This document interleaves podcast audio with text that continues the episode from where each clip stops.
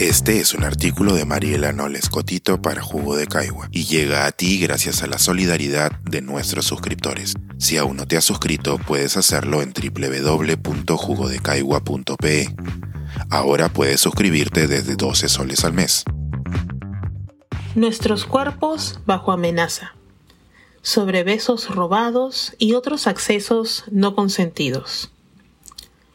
¿Alguna vez un trabajador de construcción le ha gritado comentarios sexualmente cargados cuando caminaba por la calle? ¿Alguna vez un taxista ha bajado la velocidad de su auto para desde su ventana expresar alguna opinión sobre su ropa o su caminar? ¿Alguna vez alguien ha tocado en público alguna parte de su cuerpo sin su consentimiento? Muchos de ustedes se preguntarán de qué hablo y a dónde voy con esta introducción.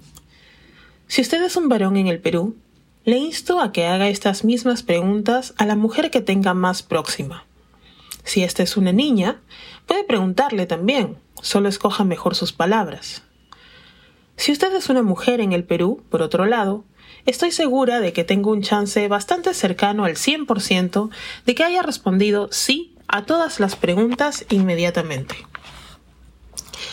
Resulta que la experiencia de las mujeres en nuestro país no es tan diferente a la de las mujeres en otras partes del mundo.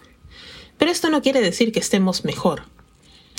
El argumento negacionista más cínico esgrimiría que el Perú no es e inserte aquí el nombre del país donde las violencias contra las mujeres sean percibidas como más, entre comillas, graves. Y sin embargo, las afectaciones hacia nuestras vidas, nuestra integridad y el valor de nuestra humanidad misma son constantemente cuestionados en diferentes partes de la Tierra. Si bien fenómenos como la mutilación genital femenina, los asesinatos para preservar el honor de la familia, el uso de nuestros cuerpos como trofeos de guerra o los raptos con fines de matrimonio se nos hacen lejanos, aunque no lo son tanto, Incidentes como las violaciones sexuales correctivas, los matrimonios forzados de niñas, los embarazos forzados, el tráfico de mujeres para la explotación sexual o laboral, el ciberacoso y la porno revancha son fenómenos mucho más comunes de lo que imaginamos. En un escenario donde las violencias y afectaciones de los derechos de las mujeres se consideran como más o menos graves, y esta definición está siempre dictaminada por un ojo que rara vez considera el contexto de la violencia contra las mujeres como estructural, seguimos pensando que estos incidentes no están relacionados unos con otros en su ocurrencia. Lo cierto es que lo están. Hay una famosa foto que retrata el beso de un marinero y una enfermera tomada en la isla de Manhattan hacia el final de la Segunda Guerra Mundial. Aquella foto, considerada largamente por el público como el gesto romántico de una pareja efusiva en base a la narrativa contada y reforzada sobre esta, retrata en realidad lo que sería el mismo episodio ocurrido hace poco con el beso que le propinara el futbolista Iker Casillas a la periodista Sara Carbonero y más recientemente el que le robó Luis Rubiales, presidente de la Federación Española de Fútbol, a la deportista Jenny Hermoso, quien viste la camiseta número 10 del equipo español al recibir la Copa Mundial de Fútbol Femenino. Besos robados.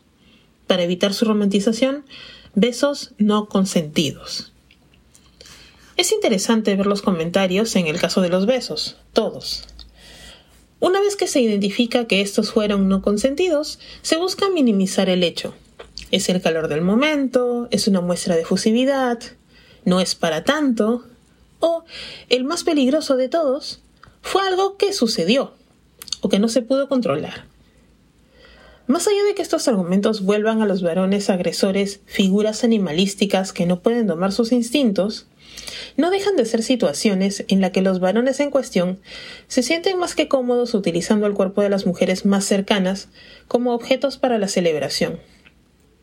Inclusive en el caso de Casillas y Carbonero, aun si se argumentara que ambos estaban en una relación sentimental en ese momento, el contexto del beso en público se dio en un escenario en que ella entrevistaba al futbolista en su labor de periodista contratada por un medio televisivo, no como la novia que saludaba o felicitaba a su pareja.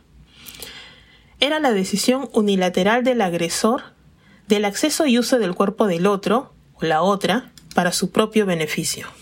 ¿Por qué deberíamos hablar sobre los besos robados por los profesionales del fútbol extranjero como relacionados con los derechos de las mujeres?